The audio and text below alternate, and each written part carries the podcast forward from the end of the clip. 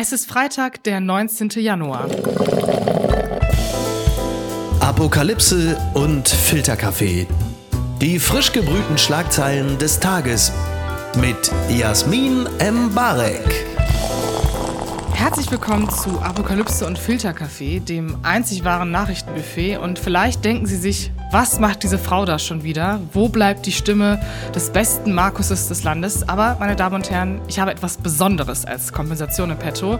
Ich konnte Mickey Beisenherz einen Tag bevor der Dschungel ihn verschlingt, als meinen Gesprächspartner gewinnen und sage wirklich sehr höchst erfreut. Und zum ersten Mal auch als erstes Guten Morgen, Miki.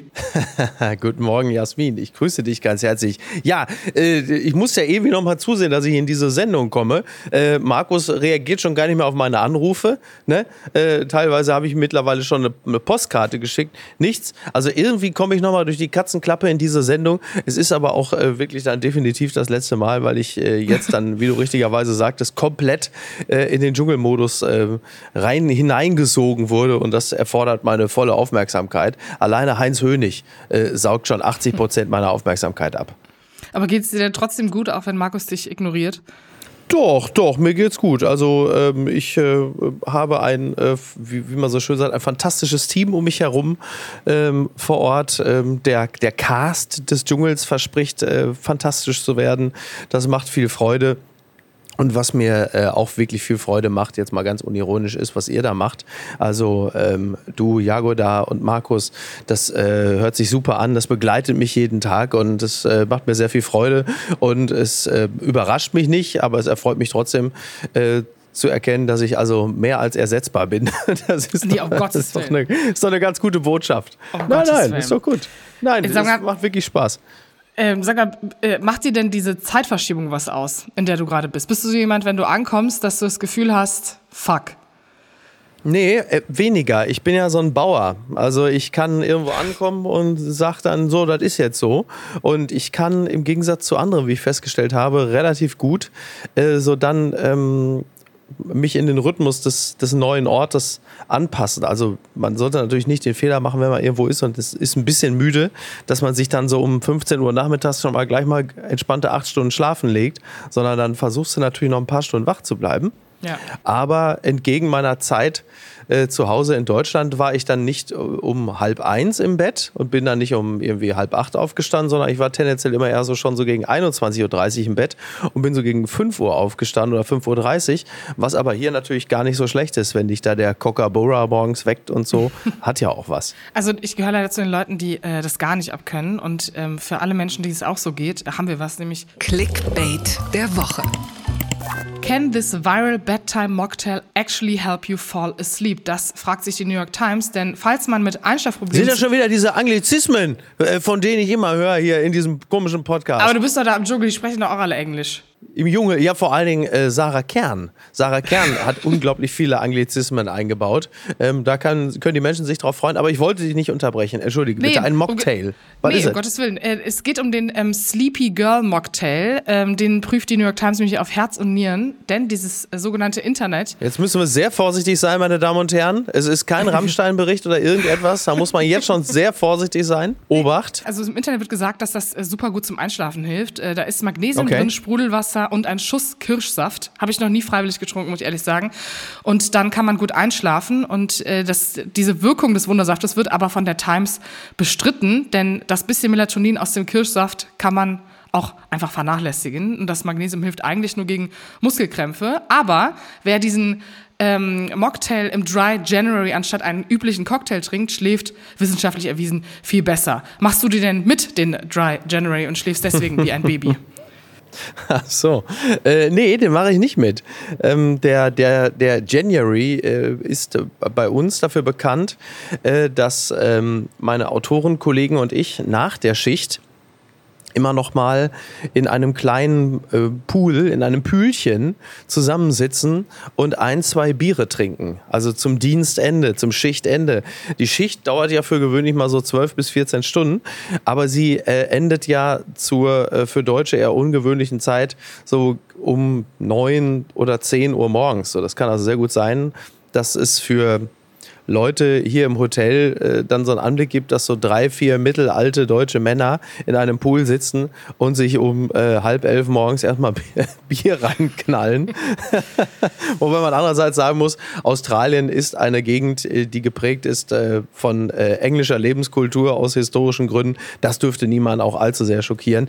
Ähm, was den Mocktail angeht, äh, also da kann ich nur verwarnen. Also es ist eine homöopathische, also, also, also das ist ein homöopathisches Mittel. Das wäre die, die Kassen, Kassen werden das nicht mehr bezahlen. Also, aber es ist ja wie immer, das ist eine, eine Glaubensfrage. Wenn du glaubst, dass dieser Mocktail mit dem mit dem Melatoninanteil, also der nun wirklich verschwindend gering ist, äh, dass der dir aber dabei hilft einzuschlafen. Du darfst es nur nicht, wie so viele Dinge, du darfst es nur nicht hinterfragen. Also es ist quasi die Basis vieler glücklicher Beziehungen, ist genau das. Ähnlich ja, einschläfernd auch die Beziehung. Ja, und vor allen Dingen, also ich weiß gar nicht, warum die New York Times sich das fragt, weil ähm, in einer Burnout-Workaholic-Gesellschaft im Kapitalismus braucht man auch einfach nur viel arbeiten gehen. Ne? Also da können wir ja. Ja, allerdings, auch, also da kann ich nur wirklich ein Lied von singen. Ja, das, das genau. Also da, definitiv, definitiv. Kartoffel der Woche. CDU. Friedrich Merz macht Ampel für Erstarken der AfD verantwortlich. Das berichtet Zeit Online. Und der alte Friedrich Merz ist also zurück, nachdem der amtierende CDU-Chef letztes Wochenende noch damit überrascht hatte, einen Schulterschluss aller Mitteparteien gegen rechts zu fordern, ging es gestern wieder wie gehabt zu. Merz nutzte nämlich eine Debatte über die Agrarpolitik im Bundestag für einen Rundumschlag gegen die Ampel. In ihrem Handeln bediene die Regierung nur ihre Klientel und überhöhe ihre Politik mit moralischem Anspruch. In vielen Fragen regiere wäre die Ampel gegen die Bevölkerung und sorge so für Protestwähler, die zur AfD gehen würden. So Merz. Er redet aber nicht nur über die AfD, ohne auch die Linke zu erwähnen, die gute alte Hufeisentheorie, denn die Bundesregierung treibe mit ihrer Politik immer mehr Wählerinnen und Wähler in die Arme der schrecklichen Vereinfacher von links und vor allem der von ganz rechts, vor allem in die Arme der Rechtspopulisten. Und ähm, ja, die Ampel ist also der Grund für ein Fünftel AfD-Wähler in diesem Land, Miki. Also erstmal ist das ja eine Rede im Bundestag vom März gewesen, die, wenn ich mich äh, nicht irre, äh, so gut wie niemand mitbekommen hat im Bundestag mhm. selbst. Ne? Das ist so ein bisschen wie dieses Gleichnis irgendwie, wenn ein Baum im Wald umfällt, aber niemand äh, hat es gehört, äh, ist er dann wirklich umgefallen.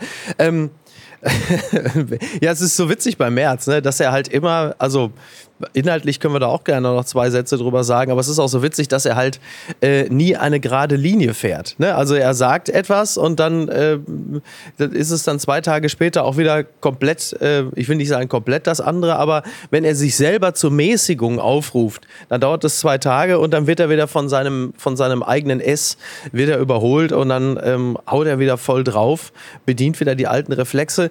Ich weiß es nicht genau. Also womit er natürlich zweifelsohne recht hat, äh, ist, dass natürlich die Ampel ihren Anteil daran hat, dass die AfD erstarkt in den Umfragen. Also da kann es ja gar keine zwei Meinungen drüber ja. geben. ja, wäre ja ein bisschen seltsam, wenn die Regierung nicht ihren Anteil daran hätte. Ähm, die Frage ist halt immer nur, wie groß, beziehungsweise wie groß vielleicht auch der Anteil der, der CDU. Und die, die hat natürlich auch ihren Anteil. Also äh, Merz ist ja jemand, der äh, sich einer Rhetorik immer wieder bemüßigt die äh, zumindest punktuell anschlussfähig an die AfD ist. Äh, Stichwort Sozialtouristen und äh, Zahnärzte. Ich weiß, das kriegt er immer wieder aufs Brot geschmiert, aber gesagt ist gesagt. Du kannst es ja nun mal nicht ändern. Ähm, aber klar, was die Ampel angeht, ähm, ist, der, ist der Anteil immens. Also es gibt Dinge, für die kann die Ampel nichts. Das ist, dass es äh, allgemein in der Welt, in der westlichen Welt, äh, extreme Umwälzungen gibt. Übrigens egal, ob man ähm, Lust auf Transformation hat oder nicht. Es gibt einfach nur mal Dinge, ähm, die, die belasten Bürger. Und dann gibt es aber ähm, die berühmte Führung der Ampel. Und da haben wir hier auch schon mehrfach drüber gesprochen, aber das ändert sich ja nicht, wenn du äh, als Bürgerin und Bürger das Gefühl hast, dass die Regierung nicht genau klar weiß, wo sie hin will, wenn sie, äh, wenn ihre führenden Köpfe in verschiedene Richtungen agieren und wenn der Kanzler nicht klar, er kommuniziert ja, aber er kommuniziert ja nicht klar. Er hat ja immer so eine, ist ja die Rhetorik der, unbekannten, der, der, der unbedingten Haftbarkeitsvermeidung. Ähm, ja, dann äh, entsteht natürlich in der Bevölkerung der Eindruck, äh, die wissen ja gar nicht, wohin sie wollen. Warum soll ich denen dann folgen? Und wenn so ein Ding erstmal gesetzt ist bei den Bürgerinnen und Bürgern, dann kannst du dich von diesem Image auch nur noch ganz schwer befreien. Und da sind wir jetzt gerade. Ja, ich muss auch sagen, also so krass man Merz äh, kritisieren kann für all das, was er so sagt und wie er rumspringt in seiner Meinung. Ähm, die Union, obwohl sie die stärkste Partei ist, dauernd dafür zu verantworten, dass sie, weil sie sozusagen direkt neben der AfD steht, äh, rein bildlich ja. gesehen, sich dafür ja. zu kümmern, darum zu kümmern, ähm, dass die AfD irrelevant wird. Sie soll mit den Linken koalieren oder sagen, dass sich dafür öffnet oder ähm, ihre Brandmauer ziehen, damit es wieder mehr Zulauf gibt zur CDU. Das finde mhm. ich halt auch einfach sehr, sehr einfach gesagt und äh, mhm. glaube, dass Merz auch eine relativ schwierige Position hat, beides zu vermitteln. Deswegen auch dieser, wie ich finde, zwar unnötiger Schlenker zur Linken, äh, weil ich weiß jetzt nicht, wie viele Wähler die Ampel in linke Arme treibt. Das äh, finde ich zahlenmäßig schwer zu belegen. Außer er sieht Bündnis ja. Sarah Wagenknecht als linksextreme Partei. Davon ist wohl auszugehen, weil die das Linkspartei kann es ja wohl nicht sein. Weil also das muss, er muss ja, die, der, der, muss ja das Bündnis Sarah Wagenknecht meinen.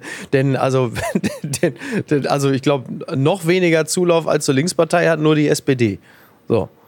Also insofern ja, aber also äh, es gab im Bundestag übrigens danach, ähm, ging es auch um Faschisten und dann hat Friedrich Merz nicht mehr von Linken gesprochen. Äh, Zitat, es sind Faschisten, denn ähm, in der aktuellen Stunde, die kurz nach Merz Rede stattgefunden hat, war das viel diskutierte Treffen rechter Kräfte in einer AfD-Villa Thema, bei der Deport mhm. Deportationspläne für Deutsche mit Migrationshintergrund besprochen wurden. Und die SPD und Grünen attackierten die AfD dabei hart. Von der Partei gehe Verachtung und Menschenfeindlichkeit aus, sagte Grünen-Fraktionschefin Britta Hasselmann. Wer derartige mhm. Umtriebe und Gewaltfantasien formuliere, sei kein Demokrat, sagte sie. Sie nennen sich Patrioten, sie verstoßen gegen unser Grundgesetz und unsere Rechtsordnung und sie verachten unser demokratisches, vielfältiges, menschliches Gesicht. Es sind Faschisten. Ja. Und da haben sich äh, alle demokratischen Parteien angeschlossen, auch die Linke bei diesem Statement. Fand ich interessant, dass das so schnell Thema im Bundestag war, nachdem ja einige Recherchen äh, nie dazu geführt haben, dass die AfD und äh, ihre Verbindung zu reichen Russen oder anderen faschistischen Bewegungen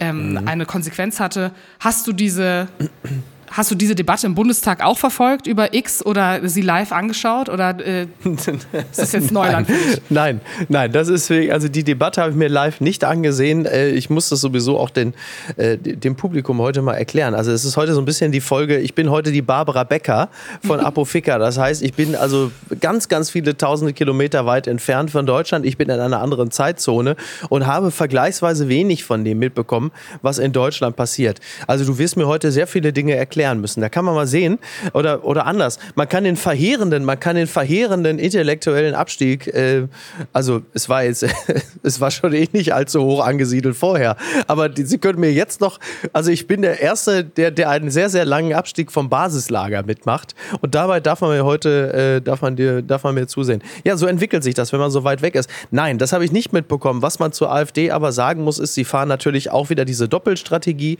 Du hast einerseits natürlich ganz klar diese rechtsradikalen Umtriebe, Stichwort Potsdamer Villa.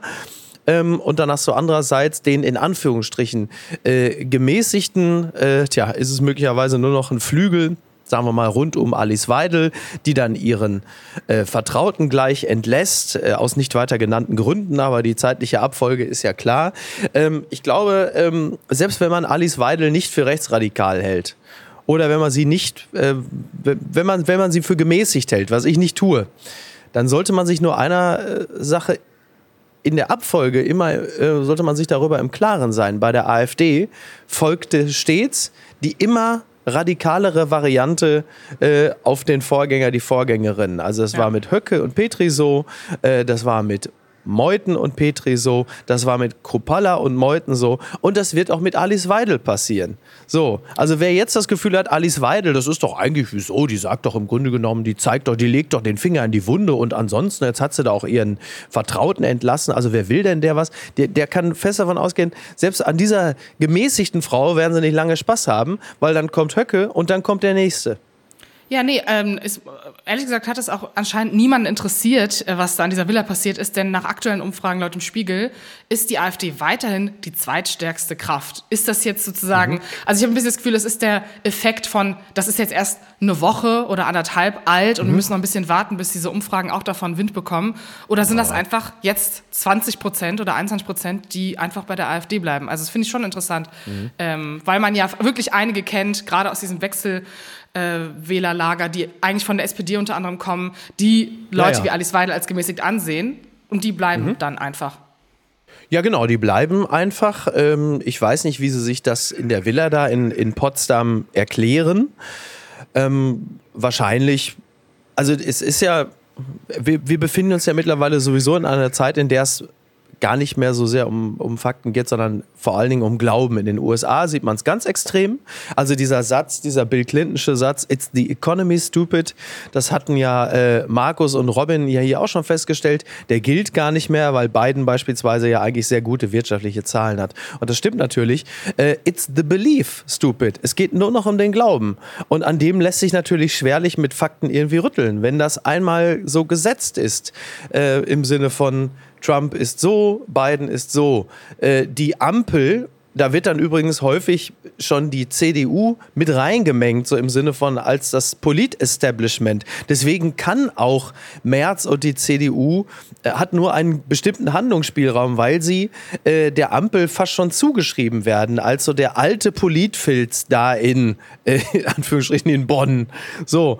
Und ähm, und, und deshalb werden auch diese, diese ähm, moralischen Fehlleistungen der AfD äh, die schlagen sich gar nicht so sehr nieder, dass man sagt, so jetzt wähle ich die auf keinen Fall, sondern es wird immer so ein Raum aufgemacht, dass man sagt, naja, da wollten sie die jetzt aber auch wieder, also da wollten sie die ja jetzt aber wieder ordentlich missverstehen. Dabei wollen die doch eigentlich nur äh, kriminelle Migranten abschieben und guckt, da schreien die dann gleich alle schon äh, bei links und ähm, sobald da irgendwie sich mal welche zusammensetzen und ernsthaft darüber nachdenken, wie man das Thema in den Griff kriegen kann, so.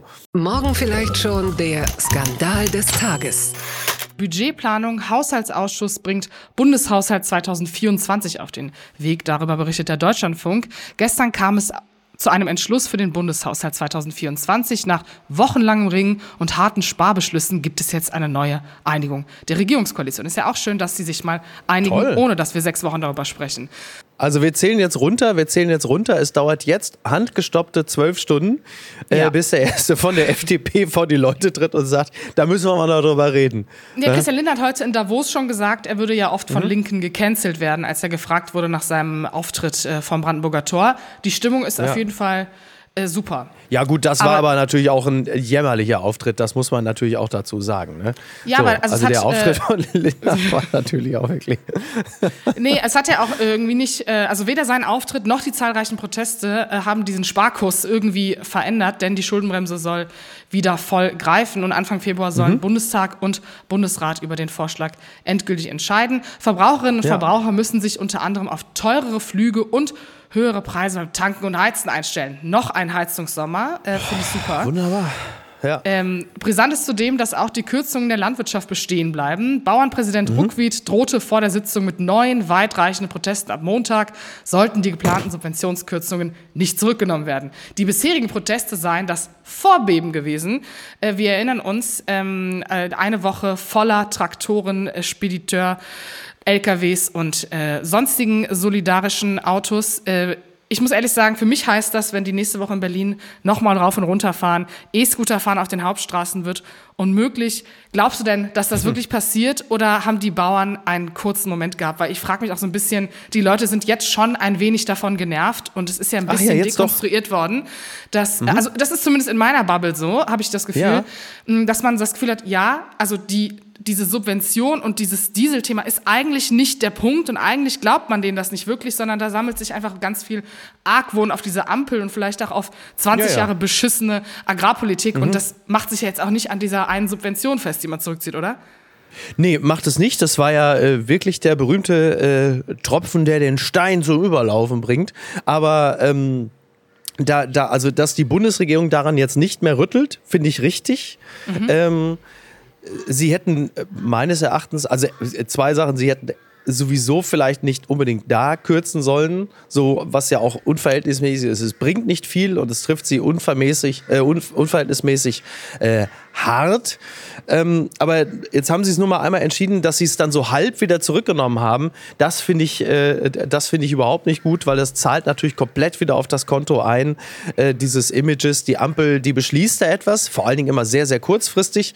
Und dann, äh, sobald der Protest nur laut genug ist, äh, dann nehmen sie es auch wieder zurück. Also da sollten sie jetzt wirklich mal bei dieser Linie, zumindest bei diesem, bei dieser bei diesem halben Rückabbau ihrer eigenen Entscheidung, dabei sollten sie jetzt dann wirklich mal bleiben, um einfach ja. mal ein Zeichen zu setzen im Sinne von, äh, wir haben etwas entschlossen, wir stehen zu unserer Entscheidung. Darum geht es ja. Also es geht ja auch ganz viel um das, um das Kommunikative, um das Performative. Das ist ja nicht nichts. Insofern ist es. Äh, ist es richtig. Was den Haushalt und die Schuldenbremse angeht, natürlich klammert sich äh, Christian Lindner äh, quasi so an die Schuldenbremse wie die Oma im Bus an den Haltegriff, weil es äh, ihn ansonsten komplett umhaut. Das muss er ja machen, sonst ja. ist, sind die restlichen Prozente für die FDP auch noch weg. Ich halte die Schuldenbremse trotzdem für keine gute Idee, denn äh, zu der Zeit, als sie eingeführt worden ist, da war die finanzielle Situation von Deutschland eine andere. Damals war es richtig, sie einzuführen, ähm, so nach der, äh, nach der Finanzkrise. Krise. Weil es heißt ja immer, die Bundesregierung hat genug Geld, sie soll damit gefälligst auskommen. Das ist ja grundsätzlich auch wahr und richtig unter normalen Voraussetzungen. Das Problem ist halt nur, ähm, dass, die, äh, dass das Land ja schon seit einigen Jahren oder Jahrzehnten möglicherweise äh, substanziell auf der Felge läuft und jetzt muss man langsam mal äh, neue Reifen aufziehen und das kostet möglicherweise ein bisschen mehr Geld, als der Haushalt ursprünglich vorsieht. Also dieses, diese, ähm, diese investiven Schulden, die man gerne sagt, die halte ja. ich für äh, absolut äh, richtig und zwingend notwendig. Und gleichzeitig muss man schon mal zusehen, äh, dass man dieses Land vielleicht auch grundsätzlich reformiert. Natürlich beginnend bei der Bürokratie, die ja auch ganz häufig dafür äh, sorgt, dass bestehende Gelder gar nicht abgerufen werden können, weil niemand mehr weiß, welche Anträge man ausfüllen muss, um da überhaupt oder zumindest schnell ranzukommen. Das ist ja drollig. Journalismus auf der Bühne, AfD-Recherchen von Korrektiv im Berliner Ensemble. Da hat die SZ eine kleine Analyse darüber geschrieben. Die Veröffentlichung von Korrektiv zum Treffen von Rechtsradikalen und AfD-Funktionären hat für einen Aufschrei in Deutschland gesorgt. Tausende Menschen gingen landesweit auf die Straßen. Gestern debattierte auch der Bundestag darüber. Mittwochabend kam es zu einem seltsamen Event, über das wir auch gerne kurz sprechen wollen. Die Korrektivrecherche um das AfD-Treffen wurde auf die Theaterbühne des Berliner Ensembles gebracht, eine Woche nach Veröffentlichung Veröffentlichung der Recherche. Peter Laudenbach, der Süddeutschen, findet das sehr gut. Nicht nur sei das ein Coup für, die, für das Theater und gekonntes Marketing für die Korrektivjournalisten, ist passe auch inhaltlich hervorragend. Der Aufschrei der Bevölkerung liege nämlich, so Laudenbach, auch an der aberwitzigen Situation des ominösen Treffens. Ein Zahnarzt aus Düsseldorf und andere Herren aus dem gehobenen Bürgertum, ein vorbestrafter Gewalttäter und Mitarbeiter eines AfD-Bundestagsabgeordneten, ein Lautsprecher der rechtsextremen identitären Bewegung und AfD-Funktionäre mit großen Ambitionen träumen. Im Vollgefühl der eigenen historischen Bedeutung, in gediegenem Ambiente von einem reinrassigen Deutschland und einer Machtergreifung 2.0. Und er sagt, das hätten sich Thomas Bernhard und Elfriede Jelinek nicht irrsinniger und kaputter ausdenken können. Herren, Rasse, Reloaded. Hast du im weit entfernten Land Bilder dieses Zusammentreffens im Berliner Ensemble sehen können, Miki? Ja, äh, das, ich habe äh, Bilder davon gesehen. Ich habe erst gedacht, Max Rabe probt für die neue Tour, aber es ist offensichtlich, ähm, also ne, äh, klasse. Also schön, dass das jetzt auch endlich, äh, dass das jetzt auch endlich für das Publikum mit Theaterabo äh, auch äh, umgesetzt wurde. Ähm, ja, also ich weiß nicht. Ich finde, ich, ich, das ist immer, wie soll ich das sagen? ich sag's jetzt mal in der, in der Sprache meiner Heimat. Ob wir den Theaterkappes jetzt auch noch gebraucht haben, da bin ich mir jetzt auch nicht ganz sicher. Also, dass man jetzt dann wirklich so das. Also, du, du steckst halt wirklich die, die also du im Grunde genommen nimmst du die vollgepisste Jogginghose von dem Typen in Rostock-Lichtenhagen und ziehst dem schönen Anzug an, damit äh, Deportationsfantasien jetzt endlich auch wieder schön aussehen. Und dann machst du ein Theaterstück draus. Das ist ganz toll für äh, vielleicht so 0,3 Prozent der deutschen Bevölkerung, die sagen, ach, jetzt können wir uns mal an diesem Abend da nochmal, so, dann nehmen wir uns jetzt nochmal... Äh, ziehen wir uns einen guten Anzug an, dann gucken wir uns das im Berliner Ensemble an und ho, ho, ho, ho, was sind die alle schlimm? Ho, ho, ho, ho. Du machst da so eine total elitäre Veranstaltung draus. Also, das kannst du alles machen, ist ja auch völlig okay. Und dann sitzt man da gemeinschaftlich, sitzt man im Berliner Ensemble. Äh, vor kurzem hat man noch Stucki zugejubelt und hat gesagt, super, nieder mit dem Patriarchat. Jetzt sitzt man da und sagt, hui, jetzt guck dir die Nazis an, das ist ja alles ganz schrecklich. Jetzt gehen wir aber danach nochmal schön essen und dann ist das Thema durch. Also, kannst du alles machen, ist fürs Berliner Ensemble toll, da wird drüber geschrieben. Äh, wenn ich hoffe, ich hoffe, die äh, jetzt erzählen sie den Leuten nicht auch noch, dass sie damit ein starkes Zeichen gegen rechts setzen und dass sie damit irgendwie versuchen, äh, der AfD irgendwie äh, den Schneid abzukaufen. Ich hadere auch ein bisschen damit. Ich man muss davor schon sagen, die Recherche an sich ist sauber und wahnsinnig wichtig und zeigt auch nochmal die Dimension des Ganzen. Ich glaube, das ist die ja Korrektivrecherche. Ja, ja, natürlich, das ist, ja klar. ja völlig ja, indiskutabel. Ja. Aber ich finde halt dieses ähm, eigene Publikum, das das eh schon weiß, eh in die eigenen Räume trägt, eh gegen rechts demonstriert und wählt. Ja. Das ist ja so, das hat so Doku, Polit, Soap, Theaterabend-Vibes und dann ähm, geht man halt, also man geht da raus, man sieht diese Bilder und ist so, ja, aber diese mhm. Recherchen sollen ja auch aus dem Mund dieser Menschen, die da hingehen, um ehrlich zu sein, dafür sorgen, dass ne, die Alice Weidel verharmlosenden AfD-Wähler, die mal irgendwann in Brandenburg die SPD gewählt haben, sagen, Mensch, jetzt reicht's aber. Und das passiert genau. ja einfach nicht. Und damit bedient man, glaube ich, auch einfach diese ganzen so Rechts-Twitter-Narrative, wo sie denken, ja, jetzt haben die sich alle schön in der gleichen Suppe beweihräuchert, äh, damit, dass sie Recht ja, haben und sich natürlich. darüber echauffieren können. Was ja. die Recherche nicht schlechter macht, aber ich glaube, das sind so i-Tüpfelchen, die, die kann man auch ungeschrieben lassen. Ja, das äh, genau, das, das kann man, das kann man auch sagen. Es gibt ja, es gibt ja immer ganz viele Arten, wie man dann mit den aktuellen Meldungen umgeht. Also wenn dann zum Beispiel äh, das Wort Remigration zum Unwort des Jahres 2023 äh, erkoren wird in so einem Anfall von Gesinnungsrausch, obwohl dieses Wort 2023 gar keine Rolle gespielt hat, ganz anders zum Beispiel als der Begriff Heizungsstasi, der äh, das, der das, das äh, erste Treppchen auf jeden Fall verdient hätte, dann machst du es natürlich in erster Linie so, dass du zunächst einmal das Wort Remigration in die breite Öffentlichkeit trägst und viele Leute sagen, was ist denn das? Ach, das klingt doch erstmal ganz vernünftig und äh, sich vielleicht gar nicht so viele Gedanken darüber machen, was das in der letzten Konsequenz aus der AfD und der Sellner-Logik ähm, bedeutet. Das hat mich traurig gemacht. Menschen in Deutschland sind immer länger online, das berichtet der BR. Die Menschen in Deutschland verbringen immer mehr Zeit im Internet. Eine Studie der Postbank coole Quelle, hat ergeben, dass sie im vergangenen Jahr im Schnitt 71 Stunden pro Woche online waren. Das sind sechs Stunden mehr als im Jahr davor und 21 Stunden mehr als noch vor fünf Jahren. Den Schnitt, mhm. den Schnitt heben demnach vor allem die 18- bis 39-Jährigen, die sogenannten Digital Natives an. Sie verbringen ja, statistisch so, gesehen da haben wir's doch. Ja, fast vier Ta ganze Tage pro Woche im Internet. Also ich erinnere mich, als wir unsere beiden Handys nebeneinander gelegt haben. Kannst du dich da noch dran erinnern? Und wir unsere ja, Screentime verglichen haben. Äh, ich kann mich daran erinnern, dass wir fast die gleiche Screentime hatten, was äh, entweder ja. heißt, du bist 39 oder ich, ja, ich hab, bin benutze Herzen, mein Handy wenig. Ich bin im Herzen 23, das wissen wir alle. Ähm, also, Jasmin, das ist ja jetzt nun mal völlig klar. Ähm, wenn du lange Screentime hast, dann ist das natürlich so Morbus Gen Z. Bei mir heißt das Recherche. Ja, so, ah, ich bin okay. halt den, mhm. ja. Und äh, wie sagt man, äh, wie sagt mein Opa, ich bin so ein News-Yankee. Ne? Ich muss immer gucken, was passiert.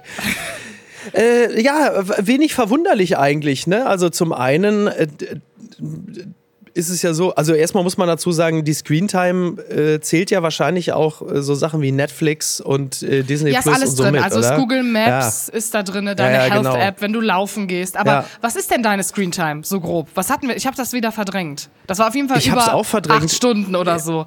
Ja, ja, das ist äh, das das ist auch so. Das ist auch so. Das ist bei die Screentime ist bei mir wirklich extrem hoch.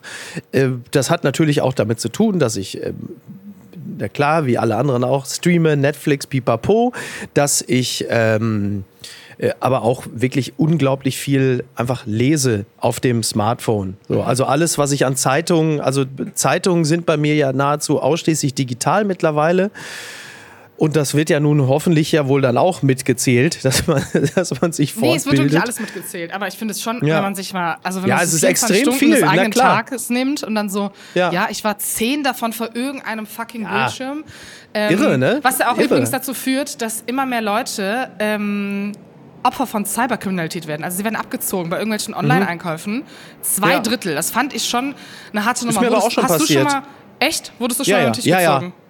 Ja, ich habe von äh, ich, ich, hatte von ich hatte von Oliver Brown so ein tolles äh, grünes Frotte Polo Shirt gesehen in so einem US Shop und äh, das da hat mich dann einfach sowohl die äh, Verfügbarkeit, das war der einzige Laden, in dem es das noch gab und der Preis ähm, habe ich also, also sofort sämtliche äh, Verstandesebenen zusammenkrachen lassen und ich musste das dann haben. Hat dafür gesorgt, dass meine Mastercard dann gesperrt worden ist, ein bisschen unvorteilhaft.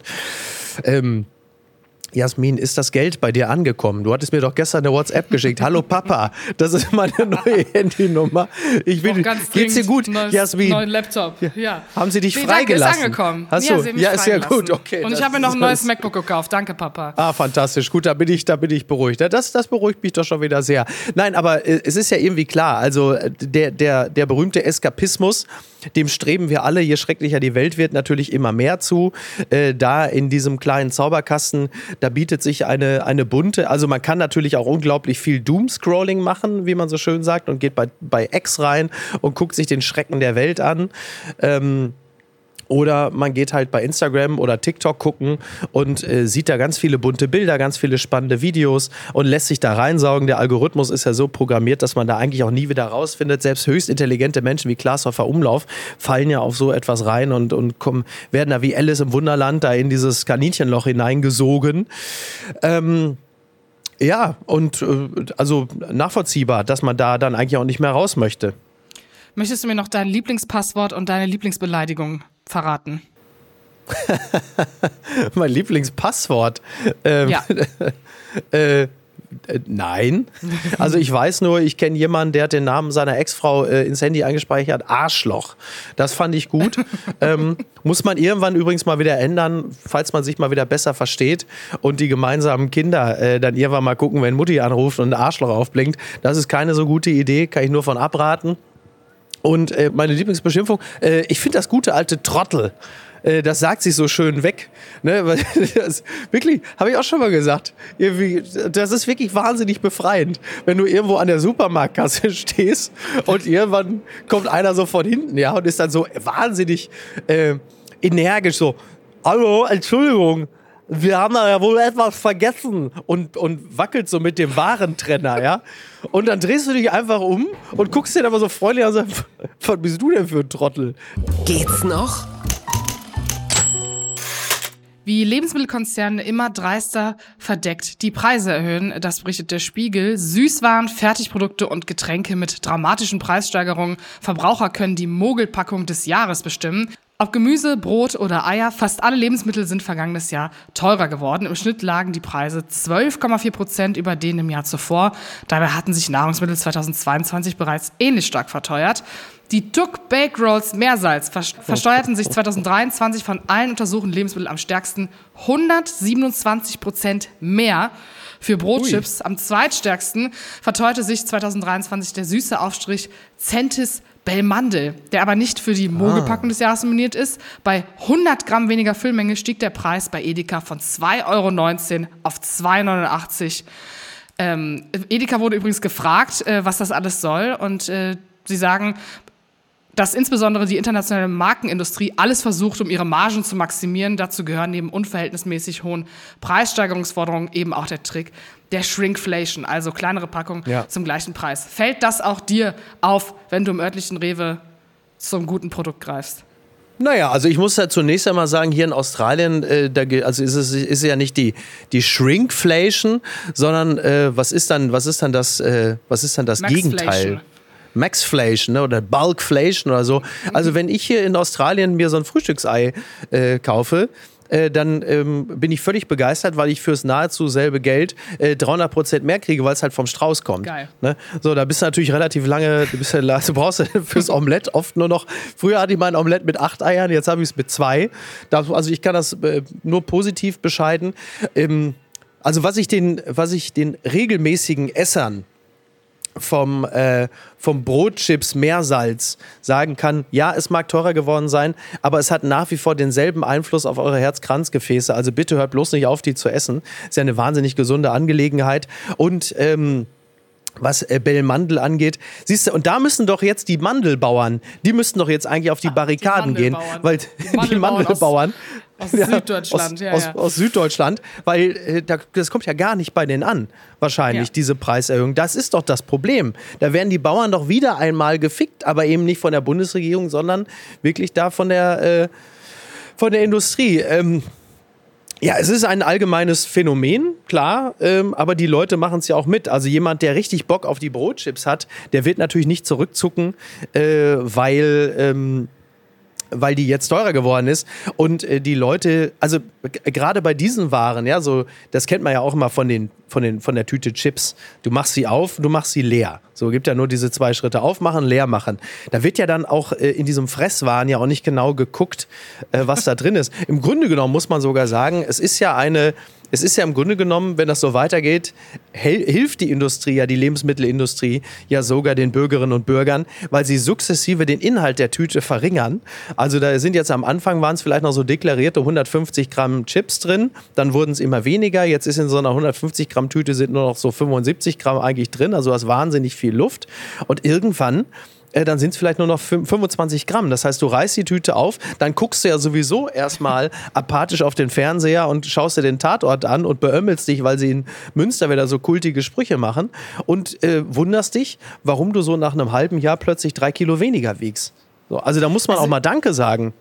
Ja, man muss Danke sagen, aber ich muss dir ehrlich, also ähm, ich bin so Aldi-Wocheneinkauf Samstag sozialisiert. Ich musste immer mit meiner Mutter ja. auf so einem Schiebewagen zum Aldi und ich kann dir heute ja. noch die Preise sagen von 2011. Deswegen ist das für mich, oh. ich habe auch immer die Anekdote von meiner Mutter im Kopf, wenn es um die Haarsahne geht, die, in, ja. die, die nicht gekühlt ist.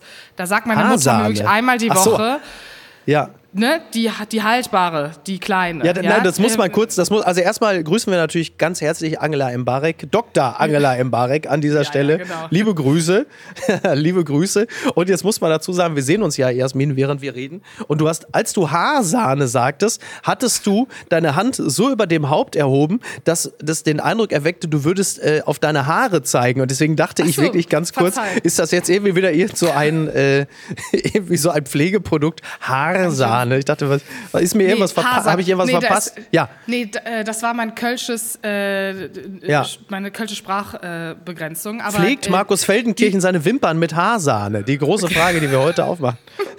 der, der, hat eh Bock auf Skincare. Der würde auch die von ja. Marina Abramovic Ja, Wahnsinn, ne? Wie, das, was er erzählt hatte, dass er da so sich unglaublich für, das klang so überzeugend, dass er sich so sehr für Pflegeprodukte interessiert. Ich meine, er ist ja auch wirklich. Ich glaube, das ja auch. Ist ja, ist ja ey, ohne Scheiß, ich habe, ich, habe, ich habe die Folge gehört und hört, unter der Dusche war ich gerade. Ich habe mich schon wieder geschämt, weil ich im Grunde genommen nur so ein Pot Melkfett da stehen habe, den ich ab und zu mal durchs Gesicht ziehe. Und dachte, während ja? ich, und während ich unter der Dusche stand und ihn hörte, wie er sagte, ja, ich interessiere mich seit Jahren sehr für Skincare und so, dachte ich, habe ich ihn wirklich mir so angeguckt und dachte, der ist, der ist älter als ich, aber er ist wirklich ein schöner Mann. Und dachte, während er das sagte, dachte ich so, ob das wohl auch mal was für mich sein könnte. Aber ich glaube, da komme ich nicht mehr rein. Also in dieses Game, das nee, ist zu spät. Das ist so, als würde man den ausprobieren. Ja, die ist, ist bei mir so, als würde man den Volleyball von Tom Hanks in Castaway jetzt ab jetzt einschmieren und hoffen, dass daraus irgendwann nochmal, ach, weiß ich auch nicht was. Also, nein. Wo waren wir? Ja, äh, die, genau, die Haarsahne, genau. Ja, nein, also kurz, also die hat mal 39 Cent gekostet und ja. äh, die kostet heute 1,39 Euro. Und das ist für meine Mutter einfach mal diese, der symbolische Abstieg des Kapitalismus. Und deswegen ist das immer in meinem ja. Kopf. Und immer wenn ich, ich gehe gerne in Rewe, weil ich wohne direkt an einem Rewe. Und das ist ja immer eh der Untergang, gehst rein, mhm. kaufst drei Teile, zahlst ein Achtel Monatsmiete. Und ja. äh, ich gebe wirklich am meisten Geld für, für Lebensmittel aus und äh, habe auch diesen äh, fast schon Armutsüberwindungskomplex, immer teure Produkte einkaufen zu gehen, weil ich dann denke, dass die Lebensqualität steigt, was natürlich absoluter Humbug ist. Ähm, ja. Und dann gucke ich immer auf diese Sahne und ich kaufe mittlerweile die Sahne für 2,19 Euro laktosefrei vom Rewe. Und ja. das ist dann wirklich, ähm, ich, ich, ich, vielleicht bin ich auch einfach schuld, weil mein Konsum dazu geführt hat, dass äh, der Rewe und der Edeka das machen konnten. Aber vielleicht ist ja die 2,19 Euro Sahne die richtige Sahne für dein Haar. Äh, das werde ich, äh, werde ich ausprobieren und ich werde natürlich unser Publikum äh, werde ich begeistern äh, mit äh, Wayne Carpen de Lesquemha, wenn ich äh, aus dem Dschungel wieder zurück bin. Das ist ja wohl völlig klar. Verlierer des Tages. Michael Wendler tobt wegen Konzertabsage und hetzt auf Twitter gegen Oberhausen. Darüber berichtet der WDR. Michael Wendler scheitert weiterhin an dem Versuch, nach seinen Corona-Eskapaden zurück in die deutsche Öffentlichkeit zu kommen. Ein versuchtes Konzert in NRW ist jetzt leider abgesagt worden. Nachdem der Stadtsportbund Oberhausens zunächst eine Freigabe erteilt hatte, zog man diese wieder zurück. Man wusste gar nicht, wem man da die Türe öffnete. Das klingt jetzt nämlich aber anders. Die Oberhausener distanzieren sich auf jegliche Art und Weise von den Äußerungen eines Michael Wendlers. Der ist natürlich empört, so sehr, dass er die Kontrolle über die Grammatik verliert. Stadt Oberhausen versucht rechtswidrig mein Deutschland-Comeback zu verhindern. Diese DDR-Manier, welche die Ratsmitglieder der Stadt Oberhausen an den Tag legt und darüber entscheiden möchte, welcher Künstler genehm ist und wer nicht, werden wir nicht dulden. Noch, in Klammern, Ausrufezeichen, ist Deutschland ein Rechtsstaat. Ja, noch, vielleicht hat er in Potsdam was anderes mitbekommen, äh, nimmt uns der Rechtsstaat den Wendler, Mickey. das sind, meinst du, das sind schon wieder 3% für die AfD, ne? wenn, wenn die jetzt ruchbar wird, dass, uns, dass uns auch noch der Wendler genommen wird. Äh, ja, also man merkt an der Rhetorik, dass er also immer noch knietief in der Telegram-Gruppe steckt, offensichtlich. Möglicherweise ist es alleine aus diesem Grund schon richtig, äh, ihn nochmal so ein bisschen auf den Topf zu setzen. Da muss er vielleicht nochmal eine, eine Runde auf die stille Treppe. Äh, ja, die Stadt, äh, die Stadt Oberhausen, also das kann ich beurteilen, weil ich äh, dort äh, längere Zeit gearbeitet habe. Die hat auch so schon genug Probleme. Ähm, die braucht jetzt, äh, die braucht jetzt nicht auch noch den Wendler, um die eigene Strukturschwäche nochmal äh, dick zu unterstreichen. Ansonsten, mir, ich, mir tut der Kerl ja irgendwie auch mal ein bisschen leid, weil er ist ja wirklich, äh, ist so ein bisschen, ist ein bisschen einfach, ist ein bisschen schlicht und äh, irgendwie denke ich manchmal, ach komm, ey, der arme Kerl, gib ihm doch mal ein bisschen Beschäftigung, dann freut er sich. Weißt du, wenn der da irgendwo in so einer, äh, unter so einer Plane steht und äh, singt und dann klatschen da so acht Frauen mit so einem halbgaren äh, Mojito aus so einem Plastikbecher, vielleicht wäre das sogar, vielleicht richtet er weniger Schaden an. Aber es ist richtig, wenn man, ähm, wie vor zwei Jahren geschehen, äh, wie er den, den Holocaust verharmlost, ähm, ja. wenn man äh, ganz klar sich auf antisemitischem Faden äh, bewegt, dass man dann sanktioniert wird und dass einem die Zivilgesellschaft und im Zweifel auch der Rechtsstaat sagt, pass mal auf, mein Freund, jetzt ist mal Feierabend. Das finde ich, äh, ja. Find ich gut und richtig so. Die Frage, die ich mir jetzt stelle, ist denn, äh, kriegen die elf Leute äh, das Geld für die Tickets wieder zurück? Jetzt, wo das Konzert ja, dann nicht stattfinden kann. Ja, ich denke mal, das sind auch wahrscheinlich die einzigen, die durch ihre Streams noch dafür sorgen, dass der Wendler äh, wahrscheinlich centweise seine Steuerschulden, die er eigentlich noch in dem Land ja. hat, das ihn ja so verrät, äh, ja. abzuzahlen hat. Finde ich auch interessant, dass er zurück. Ich dachte, er wäre gar nicht zurück, weil er hatte doch da mit dem Finanzamt so ein kleines Problem. Genau, ja, also er ist jetzt offensichtlich wieder zurück auf deutschem Boden. Ja, ich hoffe, er hat noch ausreichend Einnahmen, dass er sich jetzt den erhöhten Preis für die Tüte Brotchips Meersalz kaufen äh, noch leisten kann. Ne? Also solange es noch, solange es noch für eine Dose äh, Bellmandel äh, reicht, äh, dann ist ja irgendwie ist ja alles gut. Äh, ja, ich, ich, das war ja Anfang 2023, dass ja RTL 2 mit der äh, Wendler äh, Schwangerschaftsdoku an den Start gehen wollte und RTL 2 schon fröhlich Vollzug gemeldet hatte und sagte, so jetzt kommt, pass mal auf Leute, wir haben den absoluten Knaller, wir haben eine Doku über den Wendler, woraufhin sich dann Widerstand regte und sie dann merkten, huch, vielleicht ist es doch ein bisschen zu früh, um wieder mit dem Wendler um die Ecke zu kommen. Und ähm, da kam ja dann äh, die großartige Lara Fritzsche, liebe Grüße an dieser Stelle, mit dem äh, für mich mittlerweile schon eigentlich fast schon modernen Klassiker um die Ecke, als äh, sie schrieb, jetzt bleiben die Wendlers auf dem Baby sitzen. Das ist natürlich einfach. Aber gibt es dieses Baby wirklich? Ich habe das noch nie gesehen. Das Baby gibt es wirklich. Ach krass, okay. Äh, ich habe das ja, noch nie gesehen. Na, ja, ja, also ich denke, ich denke, sie werden jetzt noch mal abwarten, äh, bis das irgendwie vermarktbar ist. Also sie haben die Fotos noch mal, die Veröffentlichung der Fotos noch mal zurückgehalten, bis es äh, wieder einen Markt dafür gibt. Sie wollen jetzt nicht vorschnell damit um die Ecke kommen. Also vielleicht haben sie ja irgendwie auch schon einen bezahlpflichtigen Kanal für das Baby eingerichtet, dass man irgendwie für 3,99 Euro pro Monat Babyfotos vom Wendler sehen kann. Ich, Oder du siehst es spätestens 2043 im Dschungelcamp. Da, also, da gehe ich fest von aus. Und ich weiß auch schon, wer da sitzt und irgendwelche Gags dann äh, schreibt darüber. das war's jetzt irgendwie auch schon. Das ist, äh, ich bin fast schon traurig, weil jetzt ähm, kann ich äh, deine Stimme nur noch aus alten Folgen äh, mit, oh. mit Markus hören. Ähm, auf Shellac, ne? So, so auf dem Grammophon, ja. die Stimme von Opa, die man dann so alte, genau. so, eine, so ein Doppelalbum äh, mit alten Apofika-Folgen. Toll. Ja, dann sehe ich schon den, äh, den Dschungelkönig, Dschungelkönigin äh, herbei. Mhm. Ich habe aber als Wiedergutmachung keinen Markus für dich vorbereitet, weil ich das Gefühl habe, ähm, du der andere Markus und die Söderhasser dieses Podcasts, äh, die freuen sich einfach gerade, wenn ich das ah. nicht tue. Und ich ja. möchte aber einmal äh, kurz Werbung machen für jemand anderen, nämlich für deine ja. ähm, Selfies, äh, unter anderem auf Strand liegen mit dieser wahnsinnig geilen, genialen, halbtransparenten, rot-pinken Sonnenbrille, die du da hast. Die ist geil, ne? Die finde ich super. Wenn du das weiter postest und mir damit Futter lieferst, wäre ich dir sehr dankbar. Mit oder ohne Busch-Truthahn? Das darfst du dir aussuchen. Okay, sehr gut, sehr gut. Gut, dann wünsche ich dir, dann wünsche ich dir äh, mit äh, unserem Busch-Truthahn, aka Markus Feldenkirchen, äh, wünsche ich äh, dir viel Spaß. Ich hoffe, er hat sich hier schon wieder äh, reichlich Haarsahne auf die Wimpern geschmiert, um in der nächsten Folge mit dir dann wieder reüssieren zu können. Und äh, also auch an dieser Stelle nochmal ganz dickes Kompliment. Ihr macht das ganz fantastisch und ähm, das, das Format ist, ist gut in, in, in euren Händen und es macht Spaß, es zu hören, wenn ihr es macht. Es ist wirklich ganz toll. Großes Kompliment. Wirklich große große Freude. Danke, dass ich meinen Quark hier reingeben darf und dass du äh, dir das heute auch noch angetan hast, kurz bevor du ja. dich in die harte Arbeit stürzt. Ich wünsche dir einen gesegneten Tag. Dankeschön, Dankeschön. Ja, ich entschwinde jetzt, äh, ich entschwinde jetzt, genau, ich entschwinde jetzt in die Arbeit. Ich kann allen natürlich nur dringend dazu raten, dass äh, das äh, Dschungelcamp zu gucken, den Start yes. der, äh, der 17. Staffel. Das wird ein, ein großer Spaß.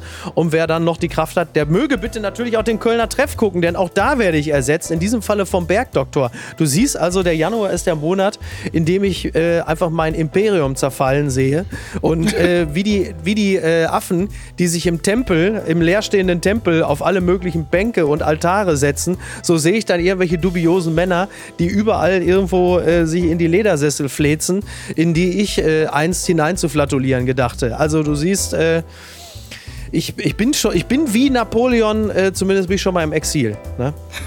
Gut, ähm, ich freue mich trotzdem, so wenn du wieder da bist. Das wird äh, Februar wird ja, einfach wird dann wieder gut. Das ist dann, dann geht's Ampel wieder gut Magic. und Miki ist wieder da.